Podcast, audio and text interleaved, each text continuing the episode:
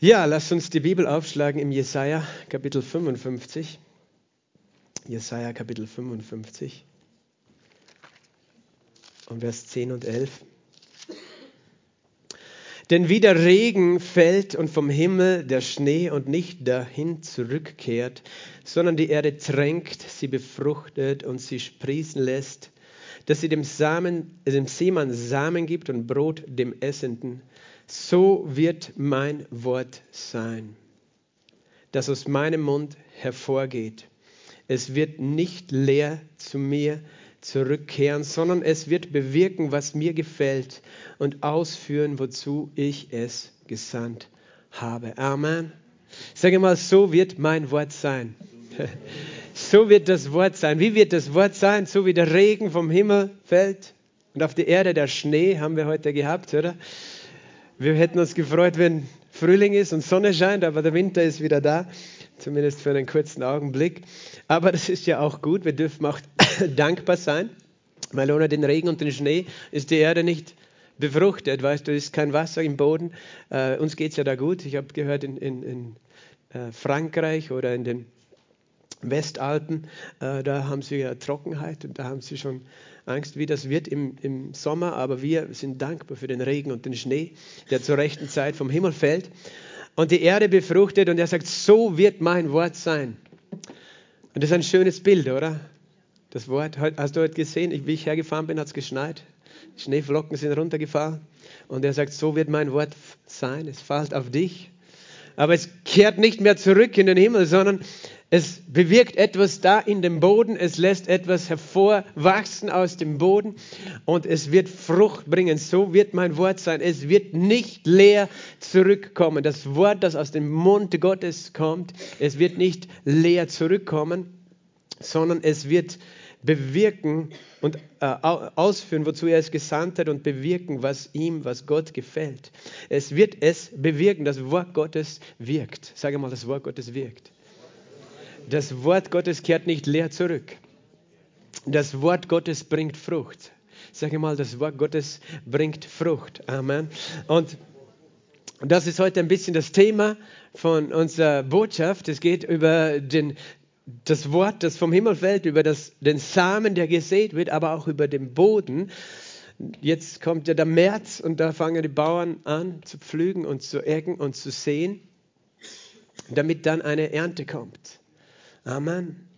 Also äh, das passt gut auch zu dem Thema. Übrigens muss ich heute auch noch etwas sagen. Ich habe heute einen ganz einen besonderen Tag. ein ganz besonderer Tag, weil heute vor 23 Jahren ist es einem verrückten Hippie, der geglaubt hat, er muss Gras rauchen und, und der keinen Plan für sein Leben hatte und kein, äh, keine Ahnung, was er mit seinem Leben anfangen sollte. Auf einmal ist er Vater geworden an diesem Tag. genau, also mein ältester Sohn hat heute Geburtstag und äh, ich möchte das einfach dem Herrn dafür danken, weißt du. Er liebt es sicher, wenn ich das jetzt öffentlich gesagt habe. Aber ich möchte dem Herrn dafür danken, weißt du, dass wir haben seinen Namen äh, gegeben, der bedeutet Gott, die Gabe Gottes oder ein Geschenk Gottes, ein Geschenk Gottes. Und ich bin erstaunt, weißt du, wie Gott da äh, eigentlich, das hat ganz viel dazu beigetragen, dass, dass mein Leben in Ordnung gekommen ist, weil, weil auf einmal hatte ich eine Aufgabe, eine Verantwortung. Amen. Um, um Vater zu sein. Und wir haben einen Vater im Himmel. Okay, aber ich gehe zurück zu dem äh, Wort eben. Äh, es ist Zeit zu sehen im Frühling, Zeit zu pflügen, Zeit zu ecken, Zeit zu sehen, damit etwas wächst. Und ich möchte dieses berühmte Gleichnis lesen, das wir in drei Evangelien finden, diese Geschichte, dieses Schlüsselgleichnis, diese Schlüsselgeschichte, wo Jesus sagt, wer das versteht, versteht alle anderen Geschichten oder Gleichnisse, die er sagt, weil es einfach das Geheimnis des Reiches Gottes darstellt und offenbart. Und diese Geschichte ist in Lukas 8, äh, unter anderem auch in Markus 4 und in Matthäus 13 zu finden. Lukas 8 ab Vers 4 bis Vers 15. Als sich aber eine große Volksmenge versammelte und sie aus jeder Stadt zu ihm hinkamen, sprach er in einem Gleichnis. Der Seemann ging hinaus, seinen Samen zu sehen, und indem er säte, fiel einiges an dem Weg, und es wurde zertreten, und die Vögel des Himmels fraßen es auf. Und anderes fiel auf den Felsen, und als es aufging, verdorrte es, weil es keine Feuchtigkeit hatte. Und anderes fiel mitten unter die Dornen, und indem die Dornen mit aufwuchsen, erstickten sie es. Und anderes fiel in die gute Erde und ging auf und brachte hundertfache Frucht. Als er dies sagte, rief er aus, wer Ohren hat zu hören, der höre. Seine Jünger aber fragten ihn, was dieses Gleichnis bedeute. Er aber sprach, euch ist es gegeben, die Geheimnisse des Reiches Gottes zu wissen, den übrigen aber in Gleichnissen, damit sie sehend nicht sehen und hören hörend nicht verstehen. Dies aber ist die Bedeutung des Gleichnisses. Der Same ist das Wort Gottes. Die aber an dem Weg sind die, welche hören, dann kommt der Teufel und nimmt das Wort von ihren Herzen weg, damit sie nicht glauben und errettet werden. Die aber auf dem Felsen sind die, welche, wenn sie hören, das Wort mit Freude aufnehmen, und diese haben keine Wurzel. Für eine Zeit glauben sie, aber in der Zeit der Versuchung fallen sie ab. Das aber unter die Dornen sind die, die welche gehört haben, hingehen und durch Sorgen und Reichtum und Vergnügungen des Lebens erstickt werden und nichts zur Reife bringen. Das in der guten Erde aber sind die, welche in einem redlichen und guten Herzen das Wort, nachdem sie es gehört haben, bewahren und Frucht bringen mit Ausharren. Amen. Jesus, ich danke dir für dein Wort. Ich danke dir, dass dein Wort lebendig ist. So wie wir gehört haben, dass es vom Himmel herabkommt, dass es aus deinem Mund hervorgeht, dass es nicht leer zu dir zurückkehren wird, sondern dass es bewirken wird heute, wozu du es gesandt hast. Dass es ausführen wird, was dir gefällt, Herr. Dass es Frucht in unserem Leben hervorbringt. Herr, ich danke dir, dass du uns jetzt die Gnade gibst, unsere Herzen weit zu öffnen. Herr, dass dein Wort auf guten Boden fallen wird. Herr, dass du dein Wort, Herr, bewässern wirst, dass es wachsen wird und Frucht bringen wird in jeden einzelnen Leben, Herr. Für Transformation danke ich dir. Herr, für Veränderung des Lebens danke ich dir. Herr, von Herrlichkeit zu Herrlichkeit. Herr, dass dein Name verherrlicht wird. Herr, dass niemand verloren geht, dass alle Menschen errettet werden und deine Herrlichkeit erkennen. Das ist mein Gebet heute. Herr, wirke durch deinen Geist und rede du durch mich in dem Namen Jesu Christi. Amen. Amen. Eine ganz einfache Geschichte eine ganz, ja, eine Geschichte, die kannst du Kindern erzählen und sie werden das auch verstehen. Und doch ist eine Geschichte, die wir so äh, oft nicht integrieren in uns, wirklich in unser Verständnis, wie wir unser Leben leben.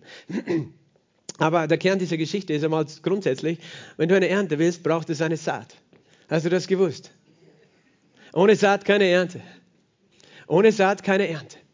Und wer eine Ernte möchte, äh, braucht eine, eine Saat. Ohne einen Samen gibt es keine Frucht. Und bevor ich da wirklich ins Detail hineingehe, ich möchte das wirklich voranstellen. Das ist so ein Schlüsselprinzip. Diese Geschichte, weißt du, Jesus hat erzählt zu vielen Leuten und dann, viele haben sich gedacht, okay, warum redet er jetzt von Saat und Ernte? Das wissen wir, ey, wir sind ja Bauern und Fischer und, und so und wir sehen aus und wir ernten was meint er damit? Und Jesus, äh, weißt du, er möchte, dass wir fragen. Die Jünger sind gekommen und haben gesagt, Jesus, was bedeutet dieses Gleichnis? Das ist, er hat nämlich gesagt, Jesus hat gesagt, wer Ohren hat zu hören, der höre. Ja, selbstverständlich, oder? Du hast Ohren, also hörst du. Wir haben gestern in der Bibelschule haben wir über Glauben geredet und die Sache ist die, du kannst hören und doch nicht hören. Weißt du, du kannst hören, aber wenn du Ohren hast zu hören, dann sollst du hören, nämlich mit deinem Herzen sollst du hören. Und nicht nur mit deinen Ohren, mit deinem Herzen sollst du hören, was Gott zu dir sagt. Und du sollst hören, nicht mit deinem harten Herzen, weil das prallt ab von dir, sondern mit deinem offenen Herzen. Und er möchte das. Und er, es waren Menschen, weißt du, um Jesus, die einen, die haben sich gedacht, okay, er redet da, eigentlich interessiert mich nicht, was er redet, ich brauche nur Heilung für mich jetzt. Jetzt Heilung und dann gehe ich wieder. Aber Jesus hat gesagt, ich gebe euch einen Schlüssel. Euch ist es gegeben, die Geheimnisse des Reiches Gottes zu kennen. Jener, die draußen ist, ist es verborgen, wird alles durch Gleichnisse zu teilen. Und er sagt, denen, die fragen, die ein offenes Herz haben, die werden die Geheimnisse verstehen. Meine Geheimnisse meine Geheimnisse. Und er hat Geheimnisse mit dir und mit uns teilt, die, damit wir verstehen, wie funktioniert sein Reich. Im Markus-Evangelium, äh, weißt du, du kannst diese Gleichnisse eben im Markus, Matthäus, Lukas lesen und dann findest du überall noch ein paar Details dazu, äh, wo, was bei dem einen steht, was beim anderen nicht steht. Aber bei Markus steht, sagt Jesus, wenn ihr dieses Gleichnis nicht versteht, wie wollt ihr alle anderen Gleichnisse verstehen? Das ist der Schlüssel, das ist der Schlüssel für das Geheimnis des Reiches Gottes, das zu verstehen. Saat und Ernte. Amen. Saat und Ernte. Gott ist der Gott von Saat und Ernte. Und äh, so hat er die Welt äh, geschaffen, weißt du. Mit Saat und Ernte hat er die Welt erschaffen. Ganz am Anfang, in Genesis 1, heißt in Genesis 1, Kapitel 1, Vers äh, 11, sagt Gott, und Gott sprach, die Erde lasse Gras hervorsprossen, Kraut, das Samen hervorbringt, Fruchtbäume, die auf der Erde Früchte tragen nach ihrer Art, in denen ihr Same ist. Und es geschah so. Und die Erde brachte Gras hervor, Kraut, das Samen hervorbringt nach seiner Art, und Bäume, die Frucht tragen, in denen ihr Same ist, nach ihrer Art. Gott hat die Welt so geschaffen. Er hätte das auch anders machen können. Er hat es so geschaffen, dass gesät wird und geerntet wird, dass Bäume und Pflanzen Saat tragen, dass die Saat wieder äh, in den Boden fällt, dass sie Frucht bringt. Und ursprünglich war alles perfekt geschaffen.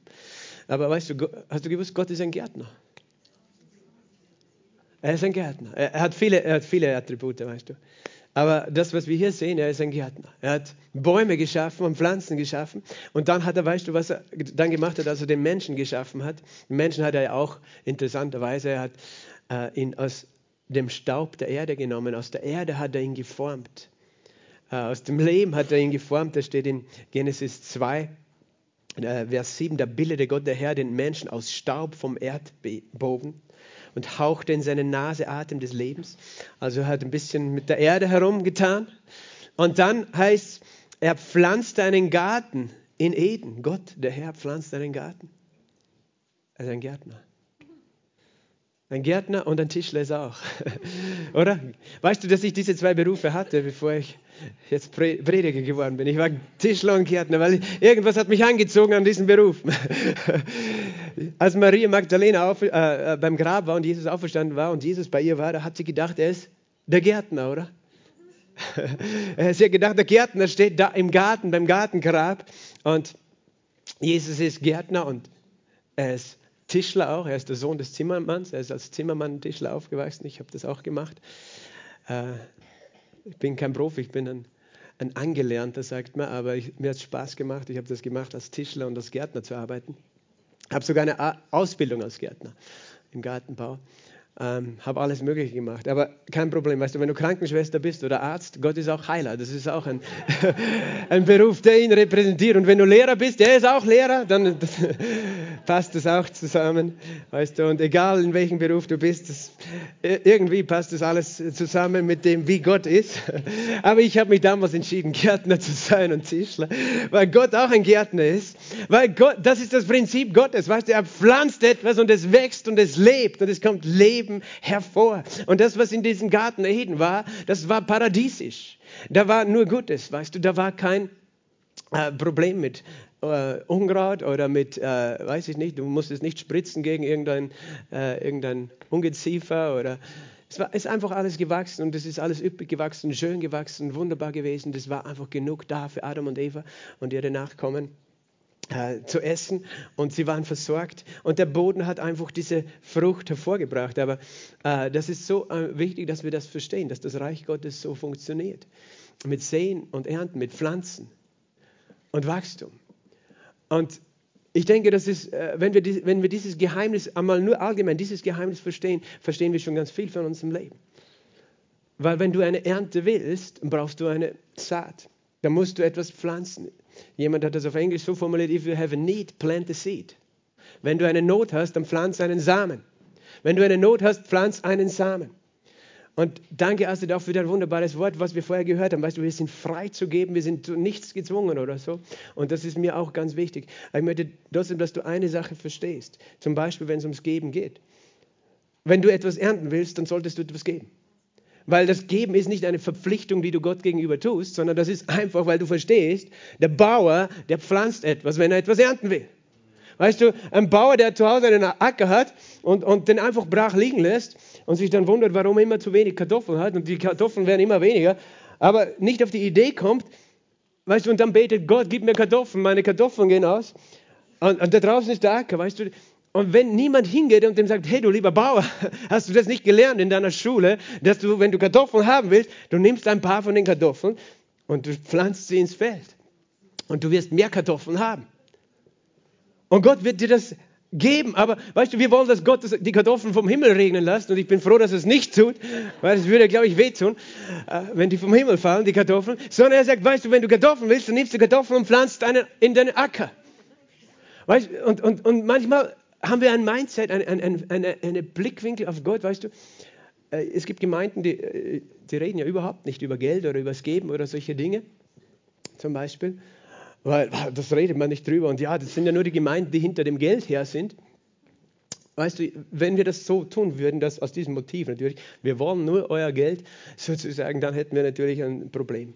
Aber ganz ehrlich, wenn ich dir nicht sagen würde, dass du etwas sehen kannst, dann, dann bin ich, weißt du, mitschuldig, dass du keine Ernte hast. Weil wenn ich will, dass du gesegnet bist, dann muss ich dir sagen, hey, wenn du, wenn du etwas ernten willst in deinem Leben, dann musst du eine Saat pflanzen.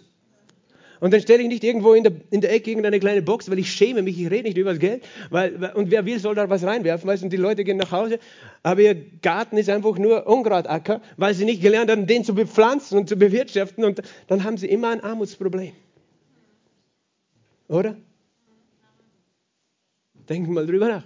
Wir sollten uns nicht schämen, über dieses Prinzip zu reden. Und wie gesagt, wir, wir wollen die richtigen Motive dabei haben. Wir als Gemeinde, weißt du, sind genauso verpflichtet zu sehen, wenn wir eine Ernte wollen. Wenn wir sagen, es geht nur darum, dass die Leute uns irgendwas geben, also jetzt uns im Sinne von der Leiterschaft und die dann sich selber damit einen Urlaub kauft oder irgendwas, weißt du, dann haben wir irgendwas voll verpasst. Aber wir, wir wollen es wieder sehen, wir wollen es investieren, wo hinein? In das Reich Gottes, dass eine Ernte kommt. Aber wenn du keine Saat ausstreust, wirst du keine Ernte haben. Amen. Und du bist frei natürlich zu sehen und, oder nicht, aber du brauchst eine Offenbarung über dieses Prinzip. Und das gilt für jeden Bereich in deinem Leben. Jedem Bereich in deinem Leben willst du etwas ernten. Weißt du, du suchst einen, einen Ehepartner. Dann investiere investiere. Wie, wie kann ich, weißt du, manche Leute sagen, Gott, gib mir den besten Ehepartner und, und der soll so und so und so perfekt sein für mich und sind fokussiert auf, was das alles sein soll. Aber du kannst eine Saat machen, indem du sagst, ich, Gott, ich möchte der beste Ehepartner sein, der ich sein kann. Hilf mir. Ich möchte das lernen, schon bevor ich verheiratet bin. Amen. Dann hast du eine Saat gemacht, dann investierst du in, in deine Zukunft. Amen. Aber wenn du nur wartest, weißt du, dass etwas vom Himmel fällt, und du versauerst zu Hause, dann passiert nichts. Und das ist nicht, weil Gott nicht für dich ist. Er sagt, willst du eine Saat, brauchst du eine Ernte. Also willst du eine Ernte, brauchst du eine Saat. Das ist das Schlüsselgleichnis des Reiches Gottes. Gott ist ein Gärtner, Gott ist ein Bauer, Gott ist ein Pflanzer, ein Seemann. Er hat die Welt so geschaffen mit Saat und Ernte in jedem Bereich deines Lebens. Aber das Wichtigste eben, um was es geht, was er sieht, ist eben sein Wort. Sein Wort. Also wir haben diese Geschichte, dass der Seemann sät, geht hinaus zu sehen, das eine fällt auf den Weg, harter Boden, das andere fällt, äh, die Vögel fressen es, das andere fällt unter die Dornen oder beziehungsweise auf das Steinige, auf das Dürre. Das andere wächst nicht, weil es zu trocken ist, das andere eben unter die Dornen, unter das Unkraut wird erstickt, das andere fällt auf guten Boden. Und es bringt Wachstum hervor. Und das Geheimnis von dieser Saat ist ja natürlich immer, das, was du siehst, wird genau das hervorbringen. Die, die Bäume und die Pflanzen tragen Samen nach ihrer Art. Aus einem Apfel wird keine Banane werden. Amen. Sondern ein Apfelkern wird einen Apfelbaum und eine Apfelfrucht am Ende hervorbringen. Und weißt du, so hat Gott die Welt auch gemacht. Aus einem Mann wird keine Frau, aus einer Frau kein Mann. Amen. Ein Mann hat er als Mann geschaffen, eine Frau als Frau. Amen. Ihr versteht das noch, aber manche Menschen sind verwirrt. Die, die wissen gar nicht mehr, was, was oben, was unten, was links und was rechts ist. Ähm, aber was auch immer sozusagen, du siehst, aus einem Affen wird auch kein Mensch. Aus einem Affen wird immer ein Affe, aus einem Mensch ein Mensch. Manchmal wird aus Mensch ein Affe. Aber ich habe noch nie gesehen, dass aus einem Affen ein Mensch wird. Okay. Manche Menschen glauben, dass sie vom Affen abstammen. Vielleicht stimmt es bei ihnen, aber bei dir stimmt es nicht. Du stammst von Gott ab. Du bist ein Kind Gottes. Amen. Halleluja. Wir haben einen Gott, der für uns ist. Aber eben das Samen nach ihrer Art. Also es geht darum, einerseits, dass du das Prinzip verstehst des Samens. Was willst du sehen? Was willst du ernten? Was, weil in dem Samen etwas enthalten ist, nämlich die DNA, das Erbgut, das Potenzial für, weißt du, so einen kleinen Kern, Apfelkern oder was auch immer du nimmst, ist nicht das Potenzial nur für einen Apfel, sondern für einen ganzen Baum voller Äpfel drinnen, die dann wieder Kerne tragen, die wieder das Potenzial für Bäume von Äpfeln. Es ist ein unglaubliches Prinzip, wie Gott die Welt geschaffen hat. Und das ist das, ist das Sichtbare, was er uns gibt, aber es ist ja im Geistlichen, im Reich Gottes noch genauso. Mit seinen Dingen, mit seinem Wort. Amen. Also, das ist einerseits der Samen, das natürlich eben, der muss gepflanzt werden in die Erde, dann braucht es Wasser, er braucht das Licht. Aber wir wollen heute über die Erde auch reden, über den Boden, weil der auch einen großen Unterschied macht. In diesem Gleichnis es ist nicht das Same, der den Unterschied in der Ernte macht, sondern der Boden. Oder? Der Boden macht den Unterschied in der Ernte. Wo der Same hinfällt, auf guten Boden, auf schlechten Boden. Und wenn er auf schlechten Boden fällt, dann wachst du nicht. Ich möchte dir ein Geheimnis sagen, als Gott die Welt geschaffen hat, war immer guter Boden. Da war kein schlechter Boden. Im Paradies ist der Boden gut gewesen. Aber leider äh, ist es nicht alles so geblieben, sodass dann, und wir werden das später anschauen gleich, sodass es dann anders geworden ist. Aber wenn wir jetzt davon reden, auch von dieser Geschichte, dann verstehen wir natürlich, es geht ja auch um dieses geistliche Prinzip. Der Samen ist das Wort Gottes, steht hier. Beziehungsweise in Markus 4 äh, steht das so, der Seemann sät das Wort. Der Seemann sät das Wort. Der Same ist ein Bild für das Wort. Der Seemann sät das Wort. Wer ist der Seemann? Jesus. Das kannst aber auch du sein. Du kannst auch der Seemann sein. Jetzt gerade bin ich ein Seemann. Ich sehe das Wort. Und ich sehe das Wort und ich bete, dass es auf guten Boden fällt. Amen.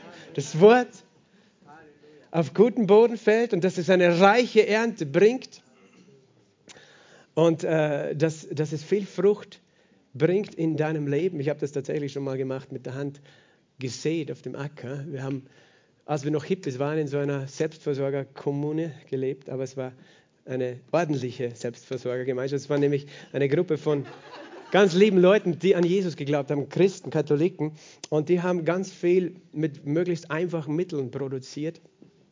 Und dann habe ich den alten Steuertraktor genommen, meinen Sohn auf den Schoß gesetzt, das ist eigentlich komplett verrückt, äh, fahrlässig, weil ich noch einen Sohn am Traktor sitzen, einen Dreijährigen, ähm, ist ein bisschen gefährlich, würde ich heute nicht mehr machen.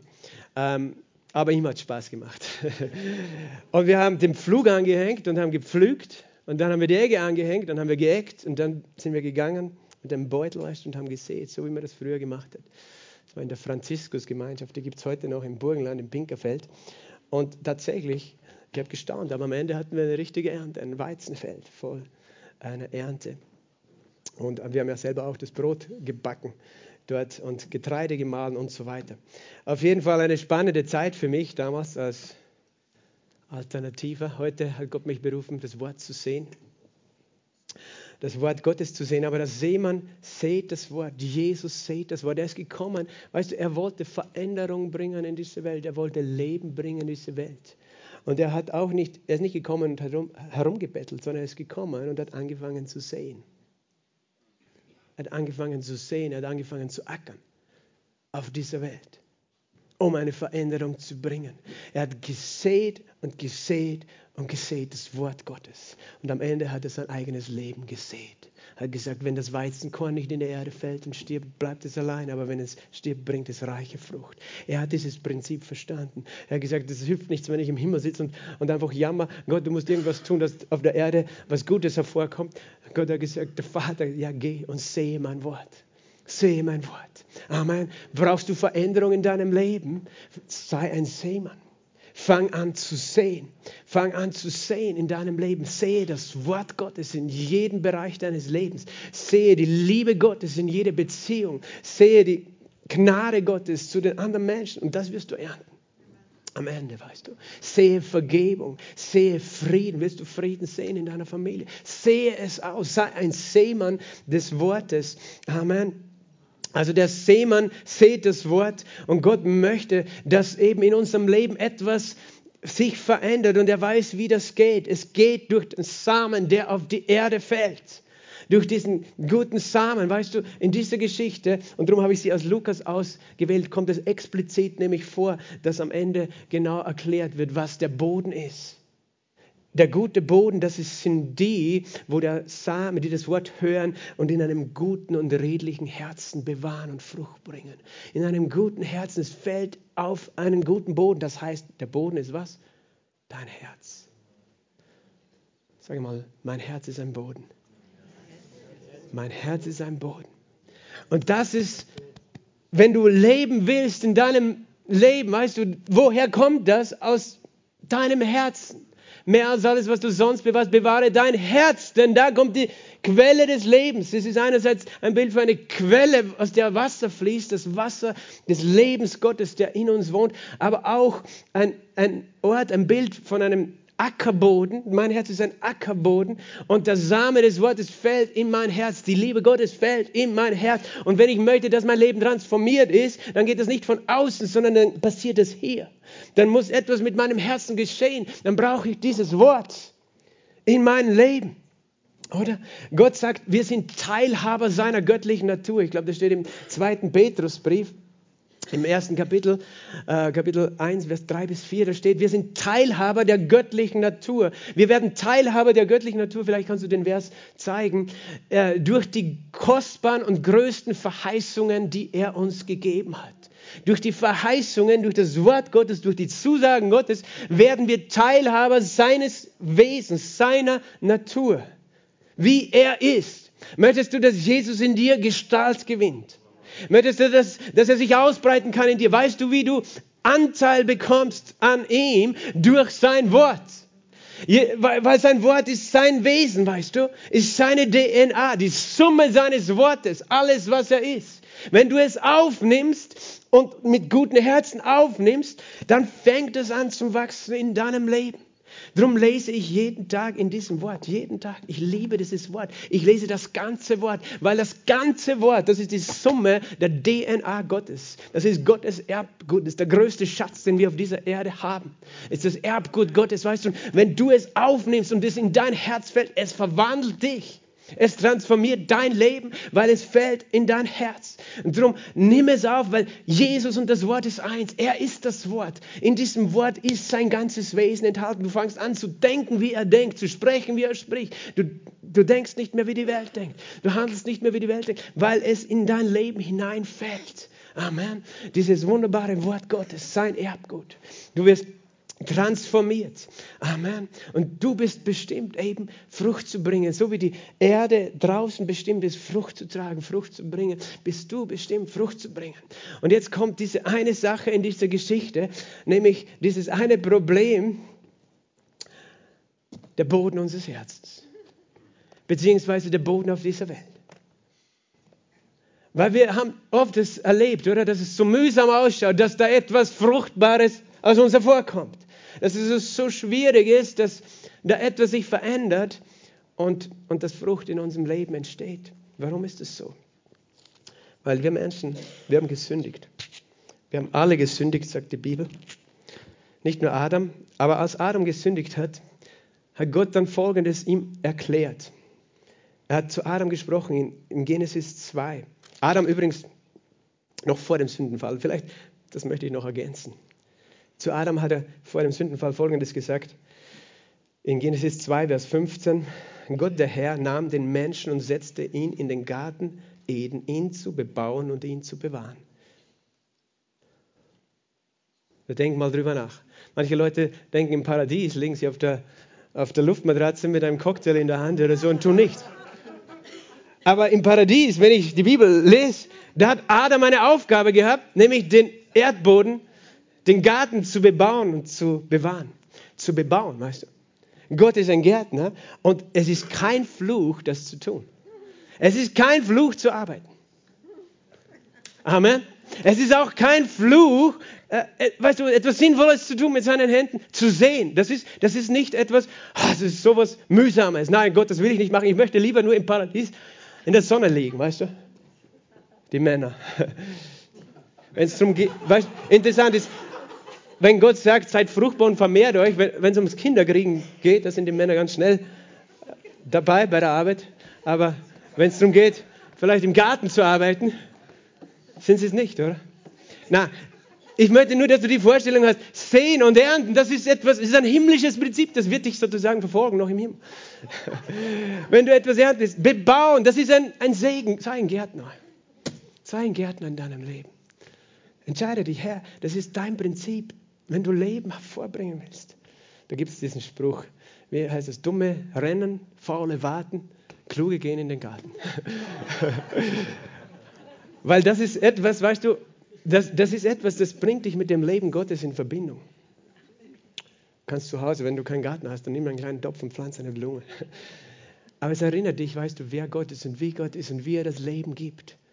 Und es ist nicht eine Last, nicht ein Fluch, etwas Sinnvolles zu tun, etwas Kreatives zu tun. Äh, das, das, nur was hat sich geändert, als dann Adam und Eva eben von diesem einen Baum gegessen haben, wo sie nicht essen sollten? der Baum der Erkenntnis von Guten und Bösen. Und als sie sich abgeschnitten haben von dem Leben Gottes, von diesem Strom seines Lebens, der zu ihnen und zu dieser ganzen Schöpfung geflossen ist. In Genesis 3, Vers 17 zu Adam sprach er, weil du auf die Stimme deiner Frau gehört und gegessen hast von dem Baum, von dem ich dir geboten habe. Ich möchte, dass du diesen Vers auch in Kontext liest, okay? Sag jetzt nicht, schau, das ist ein Fluch, wenn ich auf die Stimme meiner Frau höre. Das war nur in dem Fall ein Problem, aber weißt du, viele Männer sollten manchmal auf die Stimme ihrer Frau hören. Sage ich nur so, sondern ich höre immer auf die, nein, nicht immer, aber ich höre immer wieder auf die Stimme meiner Frau und das, das war mir schon oft zum Segen. Aber, aber nur, dass du verstehst, also weil du auf die Stimme deiner Frau gehört hast und gegessen hast von dem Baum, von dem ich dir geboten habe, du sollst davon nicht essen, so sei der Erdboden verflucht um deinetwillen, nicht um den Willen der Frau um deinetwillen, Adam, wird der Erdboden verflucht sein. Das ist nicht so, dass Gott letztlich den Menschen oder den Boden verflucht hat, sondern Adam selbst durch die Sünde hat die Erde verflucht. Wir haben Fluch gebracht auf diese Erde, nicht Gott. Wir. Amen. Durch die Sünde. Die Sünde hat einen Fluch gebracht. Und was ist geschehen? Der Erdboden war verflucht. Mit Mühsal sollst du davon essen und alle Tage deines Lebens. Und dann ist das, was vorher Spaß gemacht hat, nämlich arbeiten, zu einer Mühe geworden. Weil vorher hatte Adam sicher nie Kreuzschmerzen beim Arbeiten. Aber nachher vielleicht schon. Äh, warum? Mit Mühsal sollst du davon essen alle Tage deines Lebens und Dornen und Disteln wird er dir sprossen lassen. Du wirst das Kraut des Feldes essen. Im Schweiß deines Angesichts wirst du dein Brot essen, bis du zurückkehrst zum Erdboden. Denn von ihm bist du genommen, Staub bist du und zum Staub wirst du zurückkehren. Und das war der Fluch des Sündenfalls, dass der Erdboden verflucht war. Und auf einmal hat Gott gesagt, da werden Dornen und Disteln kommen. Was ist das ein Zeichen? Dornen und Disteln sind ein Zeichen für Wassermangel. Und da haben sich die Pflanzen verändern müssen, anpassen müssen an die Hitze, an die Trockenheit, damit ihre Blätter nicht zu viel Wasser verdunsten, haben sie Stacheln gebildet und Dornen und Disteln. Und sozusagen, und auf einmal das, was eigentlich geplant war, dass es ganz leicht geht, du pflanzt, du säst und der Boden ist gut und es kommt eine Ernte, auf einmal ist es zu einer Mühe, zu einer Plage geworden. Dornen und Distel im Schweiß deines Angesichts. Das redet nicht nur davon, dass du sozusagen dich anstrengst bei der Arbeit. Und deswegen, das ist das Problem, warum manche Leute Angst haben vor Arbeit, weißt du. Weil sie mögen den Schweiß nicht. Aber geh mal ins Fit-In, da gibt es diese Werbung. Wie ist das mit dem Schweiß? Ohne, ohne Schweiß keine Muskeln oder du. Aber wenn du, wenn du Muskeln willst, weißt du, brauchst ein bisschen Schweiß. Aber verstehst du, der Schweiß ist ein Bild nicht nur für die Anstrengung, die mit der Arbeit gekommen ist, aufgrund eines verfluchten Bodens, sondern auch für den Stress, den der Mensch hatte, den er vorher nicht hatte. Weil vorher, weißt du, hat Adam gewusst, wir werden immer genug haben, es wird immer alles da sein. Und nachher hat er gewusst, hey, damit wir über den Winter kommen, wir brauchen unbedingt eine Ernte. Und ich muss Stress, und, und auf einmal war das, dieser Stress des Lebens da, diese Sorgen des Lebens, wie kann ich überleben, wie kann ich einfach meine Familie versorgen, wie kann ich durchkommen. Das nennen wir dies, die, diese Alltagssorgen, den Stress des Lebens. Das ist ein Teil des Falles, des Sündenfalls. Das war nie, wie Gott geplant hat, dass du leben sollst. Dass du mit Stress in deinem Herzen durch deinen Alltag gehst, von Tag zu Tag und immer nur Sorgen hast, wie kann ich das bezahlen, wie kann ich das machen. Das ist der Schweiß deines Angesichts. Und das ist ein Fluch, kein Segen. Verstehst du? Und das ist eben passiert äh, mit dieser Welt. Deswegen gibt es jetzt diese vier Bodentypen in dieser Welt, weißt du? Den Weg und, und die Dornen und das Steinige. Aber gleichzeitig ist das Gleiche passiert mit unserem Herzen. Mit unserem Herzen ist das Gleiche passiert. Auf einmal, weißt du, wo früher nur Liebe und Freude und Frieden aus Adam herausgewachsen ist, war das auf einmal eine Anstrengung, dass da etwas Gutes hervorkommt. Dass aus dem Herzen etwas Gutes hervorkommt, weil aus dem Herzen eben auch Böses hervorkommt. Weil das Herz eben die Natur Satans sozusagen angenommen hat, ein Teil, also vergiftet worden ist. Und, und wir Menschen, wir haben auf einmal nicht mehr so einen fruchtbaren Boden für das Wort Gottes gehabt, wie es ursprünglich gedacht war. Und Jesus erzählt hier dieses Gleichnis und redet, wenn wir zurückgehen zu Lukas 8, er redet eben das eine, was gesät wird und er redet eben vom Wort Gottes, es fällt auf den Weg und da kann es nicht wachsen. Da wird es zertrampelt, da kommen die Vögel und fressen es weg. Und er hat es erklärt, was es bedeutet. Es ist, die, die das Wort hören und nicht aufnehmen, nicht verstehen. Warum nicht? Weil der Weg hart ist. Weißt du, was ein Weg ist? Ein Weg ist ein, ein Ort, wo die Menschen drüber laufen. Wenn, wenn viele Menschen über dein Herz drüber gelaufen sind, drauf getrampelt sind, dann wird dein Herz hart. Vielleicht bist du so aufgewachsen, dass du zu Hause nur böse Worte gehört hast, Gewalt, Aggression, Einsamkeit, was auch immer du erlebt hast. Das ist dann ganz schön, als ob das Menschen herumtrampeln auf deinem Herzen. Und es wird ein harter Weg. Und es ist dann schwierig, dass der Same dort Halt findet auf diesem Weg. Noch bevor er das tun kann, kommen schon die Vögel, der Teufel nimmt das weg. Und das andere ist, fällt auf das Steinige, wo wenig, wenig Erde ist. Und es ist auch ein Bild für, weißt du, das Steinige, das Trockene. Da ist, da ist Mangel an Leben, Mangel an Liebe, Mangel an ja, Geborgenheit in deinem Herzen vielleicht. Aber auch eben, Stein redet immer auch von dem Gesetz, von der Gesetzlichkeit, weißt du, von der Religion, von der Selbstgerechtigkeit, von dem Stolz in unserem Herzen. Und äh, Du sagst, ja, klingt eh alles gut, gell? nimmst das Wort auf, aber dann kommt die Sonne, dann kommt die Verfolgung, die Bedrängnis wegen des Wortes, weil dann kommt der Teufel und sagt, nein, für dich gilt das nicht. Und auf einmal schmeißt du das Wort wieder weg und es, es bringt in dir keine Frucht, es kann nicht wachsen. Das andere fällt unter Dornen und Disteln. Das Unkraut überwuchert es. Und Jesus sagt, das sind die Sorgen des Lebens, oder? Er hat das ganz klar erklärt. Und die Begierden nach den Dingen dieser Welt das hinter dem Geld herlaufen oder eben die Vergnügungen des Lebens, sagt er auch. Weißt du, das ist nicht alles schlecht, aber wenn wir diesen Dingen hinterhergehen, weißt du, das ist wie Unkraut, die das Wort Gottes in unserem Leben ersticken. Die Begierden des Fleisches, die Sorgen des Lebens. Also nicht nur das sozusagen dieses offensichtlich, ja, das ist falsch, das ist Sünde, irgendwie habgierig zu sein oder dem hinterherzulaufen, aber auch die Sorgen, die Sorgen, die uns ja oft plagen wollen. So wie eben sie schon Adam geplagt haben, im Schweiß deines Angesichts wirst du eben um dein Leben kämpfen, sozusagen, um zu existieren, um, exist um über die Runden zu kommen, um dir was aufzubauen in deinem Leben. Und diese ganzen Sorgen, weißt du, werden so groß in deinem Leben, in deinem Herzen, dass das, was Gott hineinsieht, es kann nicht gut wachsen, es bekommt kein Licht, es bekommt kein Wasser. Abgesehen davon ist das eben auch wichtig, dass es Wasser und Licht bekommt. Dazu musst du dich der Sonne aussetzen. Wer ist die Sonne der Gerechtigkeit? Jesus. Amen. Das Wasser ist sein Heiliger Geist. Wo findest du sein Licht? Wo findest du dieses Wasser? In der Gemeinde. In der Gemeinde findest du das. Das ist ein Ort, wo da etwas wachsen kann. Natürlich auch bei dir zu Hause in deiner Familie, aber auch in der Gemeinde, weißt du. Wenn wir so eine Zeit haben der Anbetung, wie wir das heute gehabt haben, das ist ein Ort, weißt du, wo, wo Regen fällt in dein Herz. Regen fällt in dein Herz. Seine Sonne, seine Liebe scheint in dein Herz. Und sein Wort kann wachsen in deinem Herz. Wenn du aber zu Hause sitzt, ganz alleine, weißt du, dann ist es schwierig. Dann hast du das Gefühl, da ist nur eine ganz kleine Wolke am Himmel und da kommt kein Regen runter. Manchmal brauchen wir das ganz besonders, dass wir zusammenkommen, weißt du, in diesen Ort, wo, wo der Regen fällt.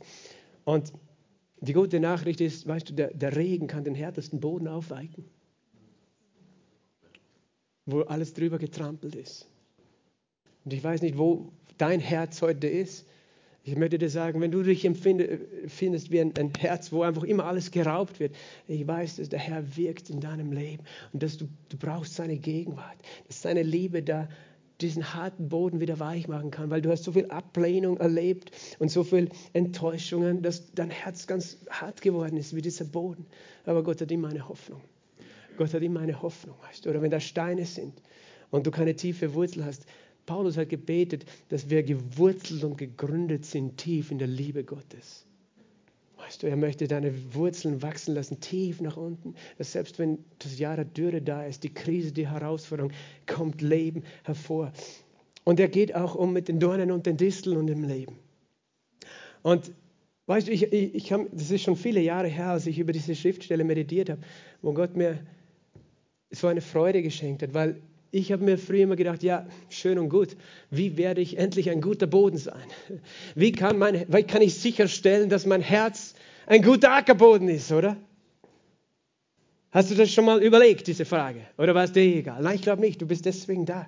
Oder hast du schon mal die Frage gestellt, warst du dir schon sicher, wenn du dich jetzt kategorisieren müsstest, das ist so ein Persönlichkeitstest, Typ 1, 2, 3, 4, wer bist du von diesen vier Typen? Na? Bist du der gute Boden, der steinige Boden, der dornige Boden? Wo würdest du dich einordnen? Weil das ist der Schlüssel, weißt du, damit dieses Leben in uns hervorkommt. Was ist der Schlüssel? Dass wir guter Boden sind. Und das wünschen wir uns alle. Und da war meine Frage, Gott, wie kann ich sicher sein, dass, dass mein Herz zu einem guten Boden wird? Und weißt du, was er mir gezeigt hat? Sein wunderbares Wort. Sein wunderbares Wort. Und zwar in Lukas 22. Lukas 22, du kennst es wahrscheinlich. Diese Stelle, als Jesus gebetet hat, dort in dem Garten von Gethsemane. Als er etwas begonnen hat zu vollenden, nämlich was?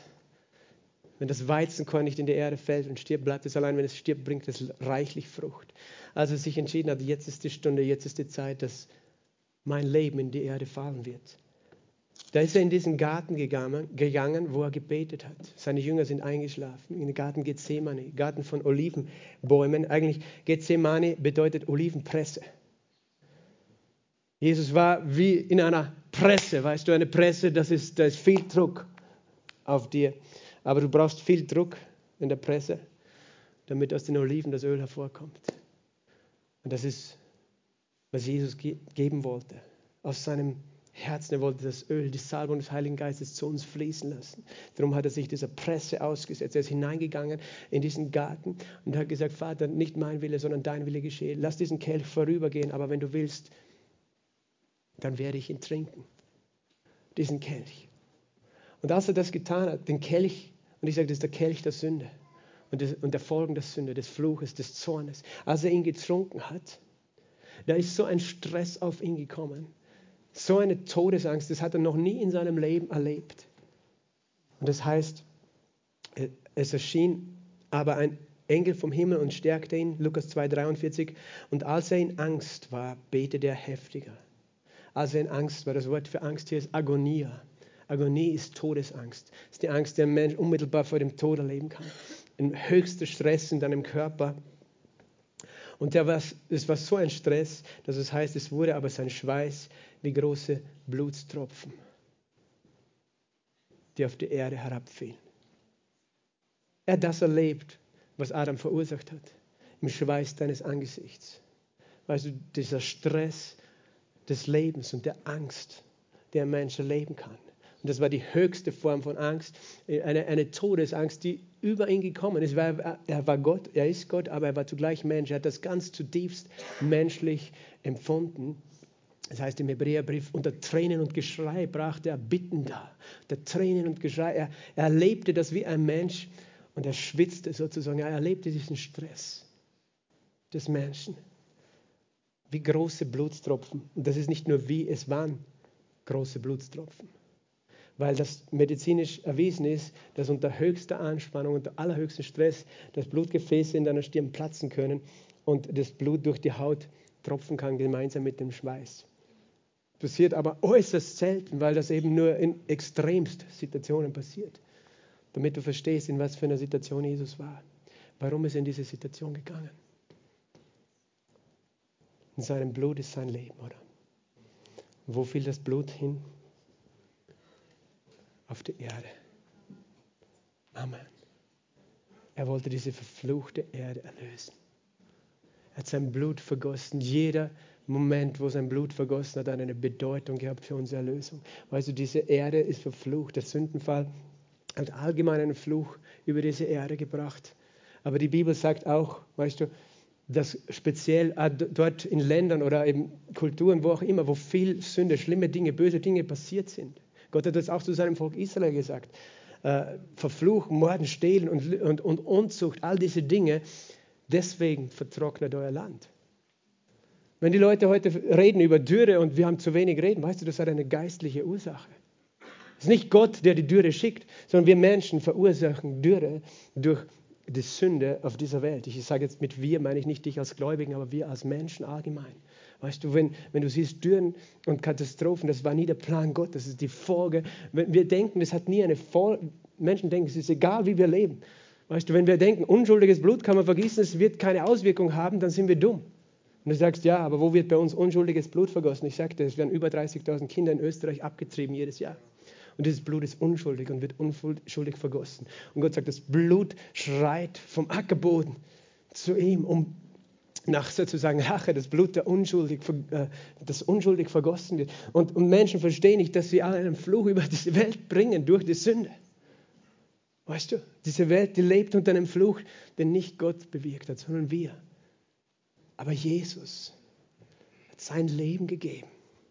Sein Blut ist geflossen von seiner Stirn. Und es steht Buchstaben und auf die Erde.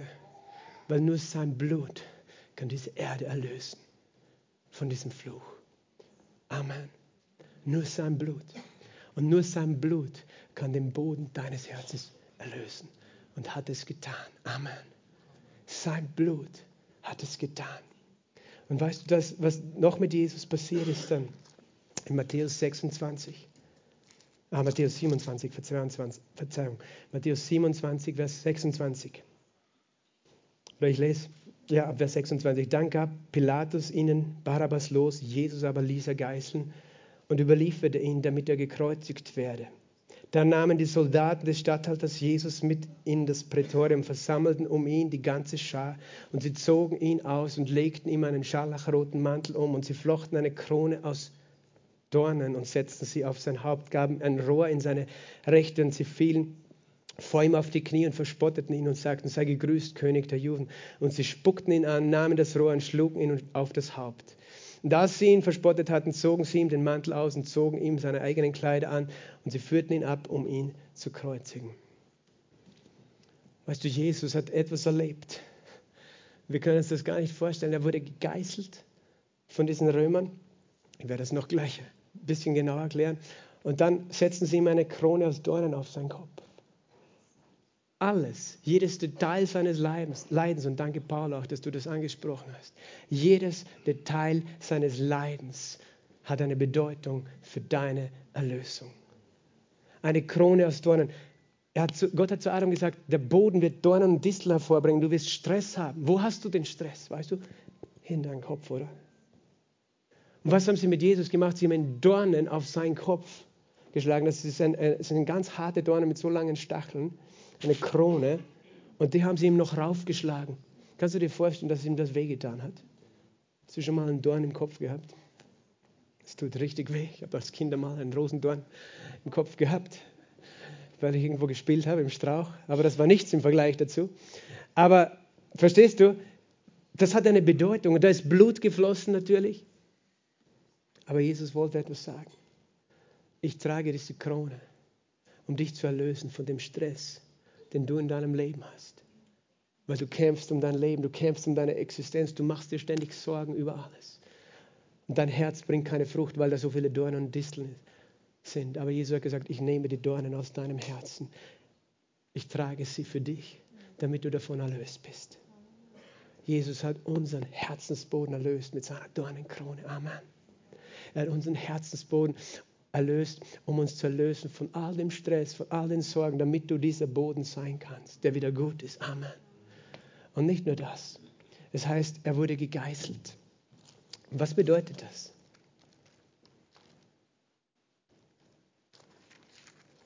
Geht zum Jesaja Kapitel 51. Jesaja 51. Und ich lese ab Vers 22. So spricht der Herr, dein Herr und dein Gott, der den Rechtsstreit seines Volkes führt. Siehe, ich nehme aus deiner Hand den Taumelbecher, den Kelch, den Becher meines Zorns. Und du wirst ihn nicht mehr länger trinken. Jesus hat den getrunken für uns, oder? Den Kelch des Zorns. Ich gebe ihn in die Hand deiner Peiniger, die zu deiner Seele sagten, bücke dich, dass wir hinüberschreiten. Du machtest deinen Rücken der Erde gleich wie eine Straße für die Hinüberschreitenden. Kannst du das sehen? Du machtest deinen Rücken der Erde gleich, dass sie zu einer Straße, zu einem Weg wird für die, die hinüberschreiten. Von wo? Vom Tod zum Leben.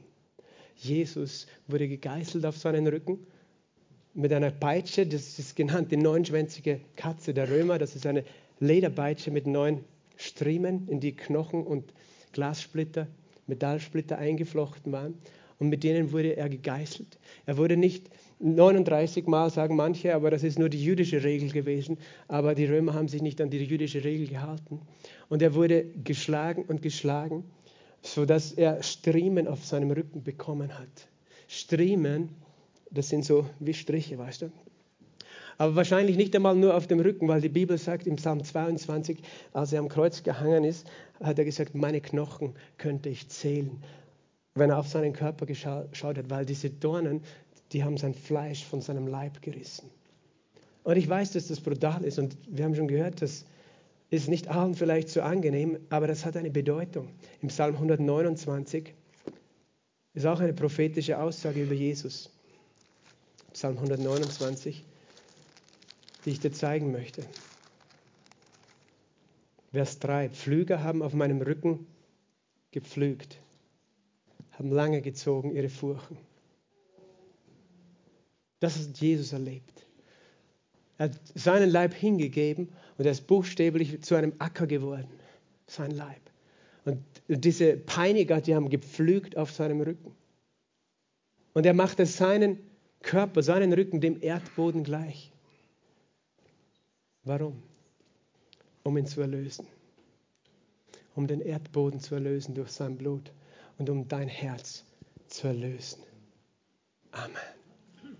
Um dich zu erlösen.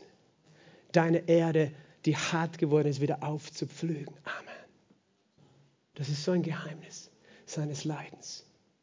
Und dann kommst du von Jesaja 51 zu Jesaja 53, Vers 4 und 5, wo steht, unsere Krankheiten hat er getragen, unsere Schmerzen auf sich geladen. Er war durchbohrt wegen meinen Vergehen, zerschlagen wegen meinen Sünden. Zerschlagen. Die Strafe, und das Wort dafür ist Züchtigung oder Geißelung, lag auf ihm, auf seinem Rücken, zu meinem Frieden. Zu meinem Frieden, damit ich Frieden habe. Und durch seine Striemen, im Hebräischen ist das Wort in Einzahl, durch seine Strieme, weil sein ganzer Rücken war wie eine Furche, weißt du? Durch seine Strieme ist uns Heilung geworden. Halleluja. Halleluja. Das hat Jesus gemacht. Und als ich das erkennen durfte, weißt du, dann habe ich verstanden, Gott, in deiner Erlösung ist die Erlösung für mein Herz. Und ich bin nicht mehr dieser Ackerboden, der ich einmal war. Ich bin nicht mehr ein dorniger, harter Boden sondern Gott wollte, dass ich verstehe, ich habe dein Herz erlöst, ich habe deinen Herzensboden erlöst und du wirst Frucht bringen.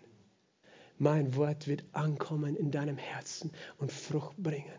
Der Same meines Wortes wird fallen in dein Herz, weil du an mich geglaubt hast, weil du geglaubt hast, was ich für dich vollbracht habe, dort am Kreuz, wo er gehangen ist mit diesen blutigen Striemen, mit dieser Dornenkrone an seinem Kreuz, um mich zu erlösen. Und er hat uns erlöst. Und diese zwei Dinge, weißt du, die reden von Heilung und Versorgung. Dieser, dieser Boden, der uns nicht versorgen konnte. Jetzt sagt Gott, ich habe dich erlöst. Ich werde dein Versorger sein. Ich habe dich erlöst. Ich werde dein Heiler sein. Ich habe alle Krankheiten getragen. Und das sind Worte. Siehst du, das alles, was ich spreche, sind Worte. Und mein Gebet ist, dass diese Worte heute in dein Herz fallen. Und dass diese Worte Frucht bringen. Dass du sehen kannst, dass Jesus, durch das er sein Leben gegeben hat, durch das sein Leib zu einem Acker geworden ist, der eben diesen Fluch ertragen musste, aber dass sein Blut dieses Herz und dein Leben und diese Erde erlöst hat, dass du das sehen kannst, dass deine Kraft ist in seinem Blut und dass du nicht mehr bestimmt bist, so wie Adam unter dem Fluch zu leiden. Amen. Sondern erlöst bist, weil Christus hat uns losgekauft. Halleluja. Von dem Fluch des Gesetzes, von dem Fluch des Sündenfalls. Er hat es schon getan. Halleluja. Er hat alles getan, damit wir völlig erlöst sind und wir müssen nicht mehr leiden wie Adam, dass wir im Schweiß des Angesichts, dass wir nur Stress haben. Gott, wie werde ich arbeiten? Wie werde ich über die Runden kommen? Nein, er will uns Freude geben im Leben. Er will uns versorgen. Er will, dass Wachstum da ist in deinem Leben. Amen. Und du sollst nicht mehr Stress haben, Gott. Wie werde ich gesund werden? Er sagt, nein, ich habe dich geheilt. Durch meine Striemen ist dir Heilung geworden. Amen. Ich bin dein Erlöser, sagt der Herr. Halleluja. Unser Herz ist erlöst. Amen. Und jetzt sagt Gott, und so wird mein Wort sein. Wie der Regen vom Himmel fällt und auf die Erde der Schnee, so wird mein Wort sein in deinem Leben, in deinem Herzen. Es wird nicht leer zurückkehren, sondern es wird bewirken, wozu ich es gesandt habe. Und es wird ausführen, was mir gewählt. Mein Wort, mein Samen. Darum höre nicht auf zu sehen und höre nicht auf zu ernten, weil ich bin der Gott, der sät und ich bin der Gott, der erntet. Und du wirst große Frucht sein und ich werde dein Leben zu einem Garten machen, sagt der Herr. Ich werde dein Leben zu einem schönen, bewässerten Garten machen. Und da werden Fruchtbäume sein und da werden Blumen sein und die Tiere des Feldes werden kommen und die Vögel des Himmels. Und die Menschen werden kommen von nah und fern und werden sich freuen an den Früchten deines Herzens, sagt der Herr weil du mir geglaubt hast. Amen. Lass uns aufstehen. Halleluja. Oh, Halleluja. Danke, Jesus. Glory. Halleluja. Oh Vater, wir ehren dich, wir preisen dich, wir loben dich. Jesus, wir danken dir. Was für ein Gott. Was für ein Gott, der seinen Leib hingegeben hat, um ihn zu einem Ackerfeld zu machen, auf dem die Menschen herumgetrampelt sind. Was für ein Gott, der sich gedemütigt hat, der die äußersten Schmerzen erlitten hat, weil er uns so geliebt hat. Was für ein Gott bist du, Jesus Christus, dass du diese Todesangst durchgegangen bist um unser Herz zu erlösen, um dein Blut zu vergießen für uns. Was für ein Gott bist du, der aus der Dunkelheit Leben hervorbringt, aus der Finsternis Licht macht. Was für ein Gott bist du, der du gekommen bist, um Herzen zu verändern, der du heute da bist, um Herzensboden zu transformieren, nur durch den Glauben alleine. Was für ein Gott bist du, der die Last von uns genommen hast und dir selbst auferlegt hast. Dieses Kreuz, das du getragen hast. Herr, diese Geißel, die du auf dich genommen hast, diese blutenden Striemen, was für ein Gott bist du, Jesus Christus, dass du uns so geliebt hast, dass du uns so erlöst hast. Halleluja, ich bin dir ewig dankbar, Jesus. Was für ein Gott bist du, der du nicht aufhörst zu glauben, dass dein Wort Leben hervorbringt. Herr, wir kehren uns zu dir, machen uns eins, Herr, mit dir. Wir wollen dich ehren und wir wollen dein Wort ehren als das, was es ist, dein heiliges Wort. Und ich bete, dass dein Wort jetzt in diesem Moment, Herr, in die Erde fällt und Leben bringt, Herr Jesus. Denn du hast gesagt, wir sind nicht wiedergeboren durch vergänglichen Samen, sondern wir sind neu geboren, wiedergeboren durch den lebendigen, unvergänglichen Samen des Wortes Gottes. Halleluja. Dieses Wort des Evangeliums, dass du selber bist, Jesus. Halleluja. Schließ deine Augen einen Moment. Streck dich aus. Was, das ist so eine heilige Sache, ist Evangelium, diese Botschaft, die wir haben. Das ist so eine heilige Sache, die Jesus vollbracht hat. Und wir wollen einfach staunen und danken. Jesus. Und ich möchte diese Gelegenheit geben, wenn du da bist oder im Livestream und du hast Jesus noch nie aufgenommen, du hast diesen Samen des Evangeliums noch nie bewusst aufgenommen. Vielleicht hast du ihn mal gehört, aber der Satan ist gekommen, hat ihn geraubt von dir. Oder ist verdorrt in der Hitze dieser Welt. Heute ist der Tag des Heils. Heute ist der Tag der Erlösung. Heute ist der Tag, wo Gott etwas Neues tut in deinem Herzen, wo er alles transformiert. Du kannst ihm heute dein Herz, dein Leben geben und er macht alles neu. Glaub an ihn. Jesus Christus, er ist der Herr, er ist der Erlöser, er ist der Retter. Er ist der Heiler und der Befreier und er ist hier. Und wenn du ihn annehmen möchtest, dieses Wort auf guten Boden annehmen möchtest, ewiges Leben empfangen möchtest, dann heb eine Hand zu ihm, wo du stehst, mit geschlossenen Augen, eine Hand aufs Herz, eine Hand zu ihm. Und Jesus sieht dich und er liebt dich so sehr. Er freut sich so sehr, dass du an ihn glaubst. Er freut sich so sehr, dass du ihn annimmst. Er allein ist der Erlöser. Sein Blut allein kann dich erlösen, weil in seinem Blut ist das Leben. Dann bete zu ihm, sag danke Jesus du mein Erlöser bist und dass du gekommen bist, um mich völlig zu erlösen. Du bist für mich ans Kreuz gegangen. Du hast all meine Schuld getragen, alle Sünde und den ganzen Fluch. Du bist am, gestorben am Kreuz und du bist auferstanden am dritten Tag. Sei mein Herr und sei mein Erlöser. Ich empfange dich jetzt. Ich empfange deine Liebe. Ich empfange deine Kraft. Ich empfange alles von dir. Ich bin jetzt dein Kind. Amen. Und Jesus, ich bete für jeden hier. Ich bete für jeden, Herr Jesus, dass er jetzt im Glauben sehen kann, was du in seinem Herzen tust. Vielleicht bist du da und du hast dich so gefüllt, weißt du, das, als ob dein Herz so hart geworden ist. Jesus ist da, um heute dein Herz weich zu machen. Vielleicht hast du dich so gefüllt, als ob du weit weg bist von Gott und du hast empfunden, ja, das Wort, das klingt gut, aber irgendwie, es kommt nicht nah in mein Herz. Es ist so ein dünner Boden, es ist so ein steiniger Boden. Lass den Gärtner kommen, lass Jesus kommen jetzt und diese Steine wegnehmen. Und er wird dich bewässern und du wirst Frucht bringen und du wirst wachsen. Komm zu ihm, komm nah zu ihm. Vielleicht bist du da und, du hast das Gefühl, da waren so viele Gedanken und Sorgen und Begierden in deinem Leben, die das Wort erstickt haben. Lass den Gärtner kommen heute, der diese Dornen getragen hat. Lass ihn kommen und er macht alles neu. Er macht alles neu. Er wirkt jetzt in deinem Herzen. Es ist die Liebe Gottes, die da ist. Es ist sein, sein Geist und seine Kraft, die dein Herz weich macht.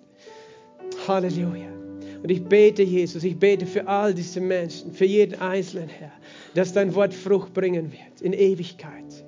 Dass der Same wachsen wird, Herr. Dass da neues Leben da ist. Vater, ich bete für Ehen, für Ehen, die trocken geworden sind, die, die lieblos und hart geworden sind, Vater. Dass da ein neuer Same gesät wird, ein Same deiner Liebe. Jesus, ein Same der Versöhnung, ein Same der Vergebung, auch in Familien, Vater. Ich bete, Herr, dass der Same der Vergebung und der Liebe gesät wird. Vater, ich bete für Menschen, die Existenzängste haben, weil sie ständig am Limit sind, ständig Mangel haben, die nicht zurechtkommen. Herr, ich danke dir, dass du der Gott bist, der uns erlöst hat von dem Fluch Ma des Mangels, der Armut. Dass du der Gott bist, der will, dass wir gesegnet sind. Vater, dass wir wieder Freude haben an der Arbeit, dass wir verstehen, wir dürfen kreativ sein, wir dürfen bebauen und bepflanzen, aber wir brauchen keinen Stress mehr haben dabei, sondern du bist es, der das Wachstum gibt. Du bist der, der unsere Hände segnet, die Arbeit unserer Hände segnet, Vater. Ich bete, dass da Frucht kommen wird, Herr, dass Menschen wieder lernen zu sehen und zu investieren und einfach, dass du Weisheit gibst, Vater, für die, die Mangel haben. Herr, dass du deinen Segen ausschüttest, Vater. Ich bete aber auch, dass du mit deiner Heilungskraft wirkst heute. Danke, Jesus, dass du deine Saat gegeben hast, die Saat deiner Striemen, durch die wir heute geheilt sind. Und dass wir Heilung empfangen dürfen. An Körper, Heilung in unseren Herzen. Danke, Jesus, für diese Saat, die du getan hast. Und wir empfangen das Wort der Heilung, das du gesandt hast heute. Halleluja. Wir preisen dich. Komm, fang an, ihn zu preisen. Fang an, ihn zu loben. Fang an, ihm Danke zu sagen. Halleluja. Danke, Jesus. Danke, Herr, dass du da bist. Danke, Vater. Danke, dass du da bist. Danke, dass du wirkst. Komm, Heiliger Geist. Robosete lamahate. Rabatola bohete. Shibabababakaya labasotoyo. Robo shikarabapaya labasotoyo lobose. Oh, danke, Herr. Wir preisen dich. Wir loben dich. Oh, brashataya labasate. Moshatala babataya labasate. Ista Brata, Ista Brata. Ich bin der Herr dein Erlöser. Boko Rabataya. Fürchte dich nicht. Ich habe dich erlöst. Hab keine Angst. Ich bin bei dir. Ich bin dein Gott.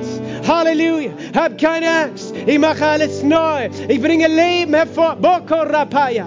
Oh Shataya. Oh Rapaya Labashata. Halleluja, Halleluja, Halleluja.